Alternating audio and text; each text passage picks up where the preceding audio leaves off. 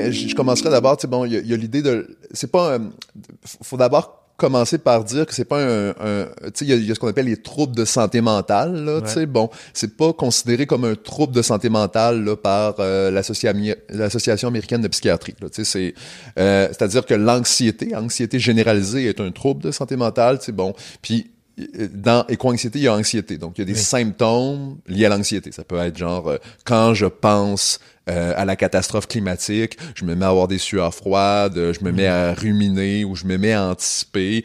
Euh, tu sais, bon, j'ai le cœur qui bat plus vite, j'ai de la misère à dormir, j'ai de la misère à manger. Tu sais, Ouais. ce genre de symptômes-là. Mais c'est tout lié à l'idée, dans le fond, que le- le- le- euh, ben il y, y a quelque chose qui arrive. hein. L'anx- L'anxiété, c'est beaucoup lié à l'idée d'anticipation. hein. Donc, euh, il y, a- il y a quelque chose qui s'en vient ou, ou qui peut être là. Puis, tu sais, bon, euh, on va être touché par ça éventuellement. tu sais. Ouais.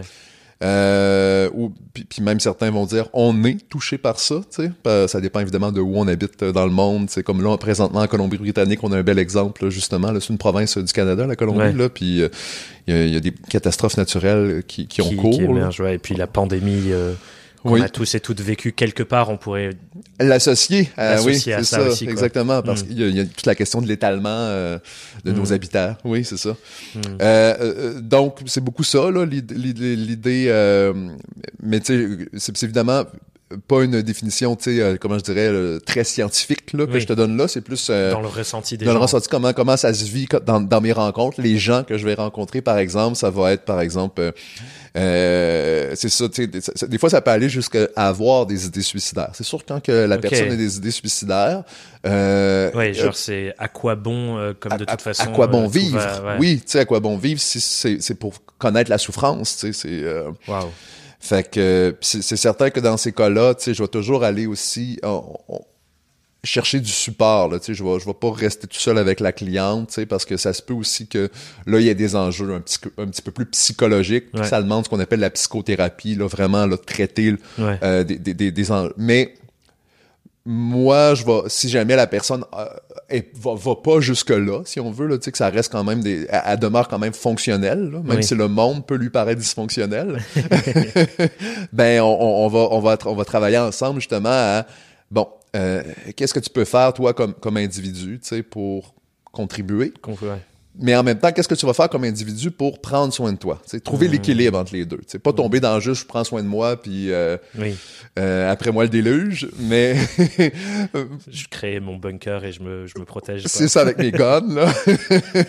Ouais. Et pas non plus être trop dans euh, je contribue, je contribue, mais je m'oublie. En, en Puis je m'épuise, je me brûle finalement, là, tu sais. Ouais, ouais, Ouais. c'est un bon équilibre. J'ai très envie de creuser un peu plus dans ta pratique et tout, mais juste avant, j'aimerais bien comprendre comment t'en arrives à là? J'imagine que, tu vois, quand je, quand je faisais mes petites recherches ce matin, j'ai vu que ça fait longtemps finalement que tu es dans cette casquette travailleur social et que tu l'es Ouais. encore. Et quelque part, j'ai l'intuition de me dire que ce fait d'être au service de personnes depuis si longtemps, Ouais. c'est aussi ça peut-être qui t'amène à lancer cette autre activité ou avoir ces prises de conscience de peut-être servir à plus grande échelle sur ce grand truc qui nous touche tous de l'écologie. Ouais. Peut-être tu peux nous parler de ça, genre comment à ton sens ça a contribué toutes ces années en tant que travailleur social, cette casquette-là? Ben, euh, l'idée du travail social, en tout cas moi, comment on me l'a enseigné à l'école, à l'université, c'est, euh, en fait, un- moi ça a été très marquant mon premier cours. Euh, on était en pleine élection euh, fédérale au, au Canada, là, donc. Euh, et euh, le gouvernement en place, c'est un gouvernement conservateur. Donc, un gouvernement, tu sais, que pour qui l'écologie la question sociale, c'est pas vraiment important. Là, Mhm. c'est tout ce qui compte, c'est la croissance. là, tu sais.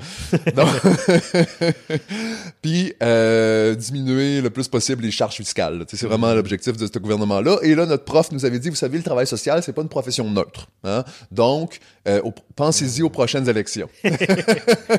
Et voilà. Parce qu'effectivement, le travail social a le souci euh, de la justice. euh, sociale. Donc, vraiment, euh, l'équité euh, Ouais. en- en- en- entre les hommes, entre les femmes, entre les différentes cultures, euh, entre les différentes classes sociales. Donc, on tend vers l'équité le plus possible. On, on œuvre à, à Mm. plus d'équité. Ouais, c'est une valeur clé dans euh, dans, dans, dans ma profession là tu sais Mhm. donc Ok.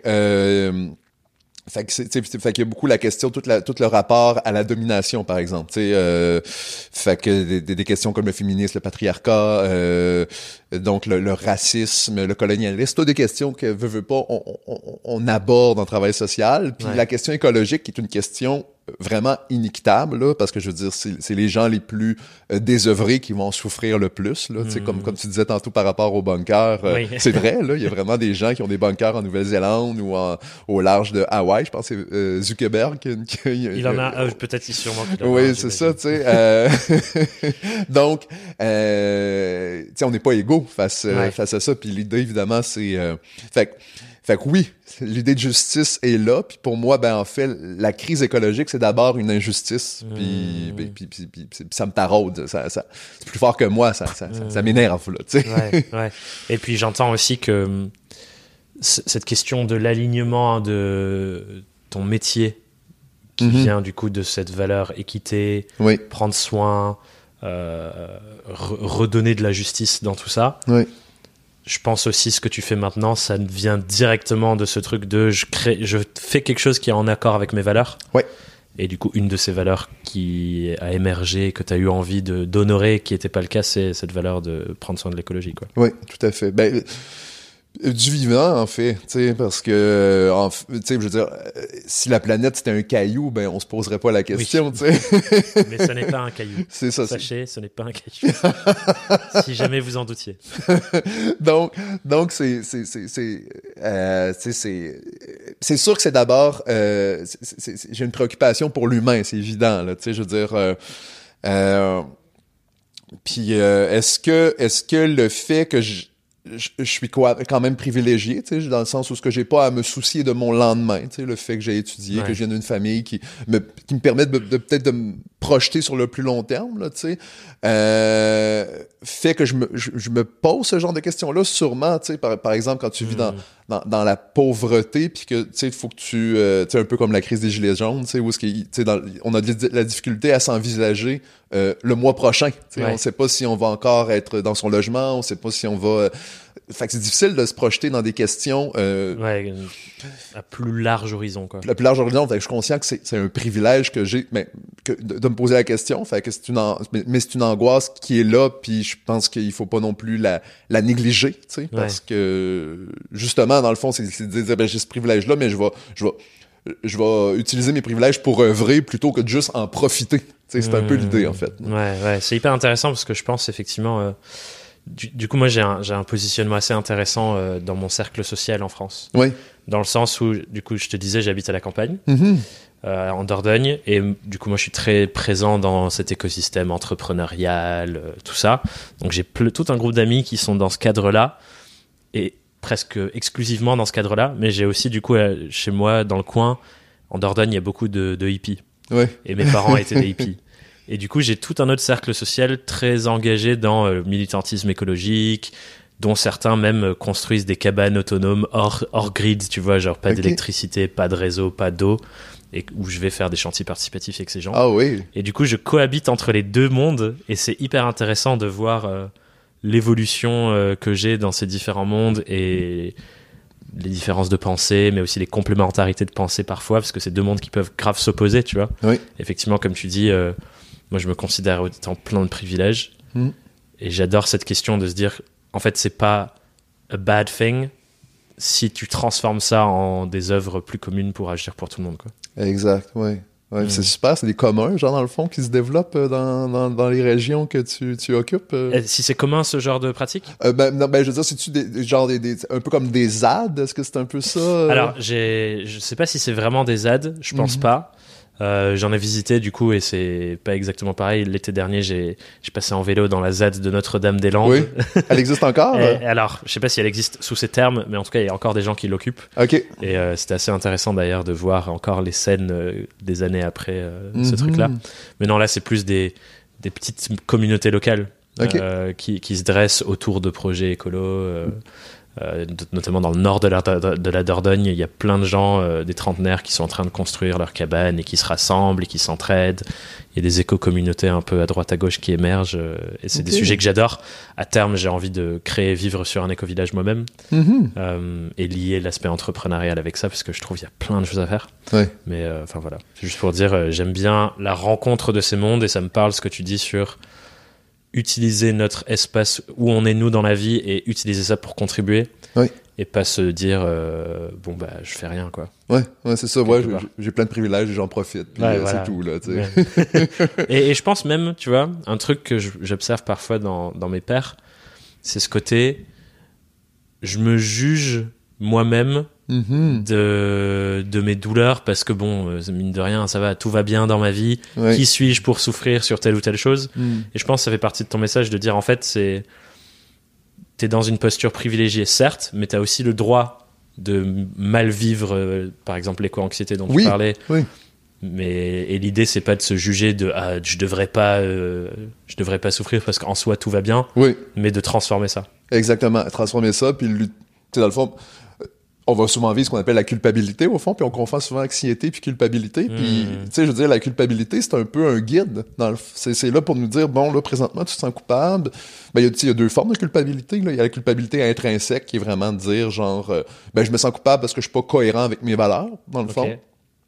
Puis il y a la culpabilité extrinsèque, c'est-à-dire euh, je me sens coupable parce que je pense que l'autre, euh, tu comprends ce que je veux dire, Hmm. Oui, euh, les jugements. et tout, ouais. est, est pas d'accord ou euh, tu sais dans le fond euh, même s'il me dit qu'il est d'accord mais dans le fond je pense qu'il tu sais dans le fond tu comprends c'est une espèce de je me juge à partir de ce que je pense que l'autre pense Ouais, du jugement potentiel de l'autre sur moi. Exactement. Donc là, tu sais, sur cette culpabilité-là, tu sais, c'est une, une forme de culpabilité qui est moins aidante, mais la culpabilité qui est vraiment basée sur, euh, genre, euh, est-ce que, euh, est-ce que euh, je me sens coupable parce que dans le fond, je me, je me sens pas cohérent avec mes valeurs? Ben, c'est super, tu sais, c'est important d'avoir ça parce que ça, ça nous permet de nous guider, tu sais. Oh, Mm. ok, je me sens coupable, ok, que- quelle valeur je respecte pas, tu sais, dans le fond? Oh, ok, c'est, mettons ma valeur de, de contribuer, tu sais, justement. Bon, ben, Colin, je vais, je, je vais y aller, je vais contribuer, tu sais, Mm. c'est, est-ce que tu vois un peu l'idée? Ouais, euh? carrément. Bah, ça, ce que j'entends, c'est que euh, un truc où on se dit ah c'est inconfortable, en Ouais. fait, c'est au service de nous réaligner avec ce qui est important pour nous. Exact. Et c'est peut-être le signal de se dire intéresse-toi peut-être un peu à ce qui est important dans ta vie et pour Mhm. agir en cohérence. Exact. Ouais, Hmm. tout à fait.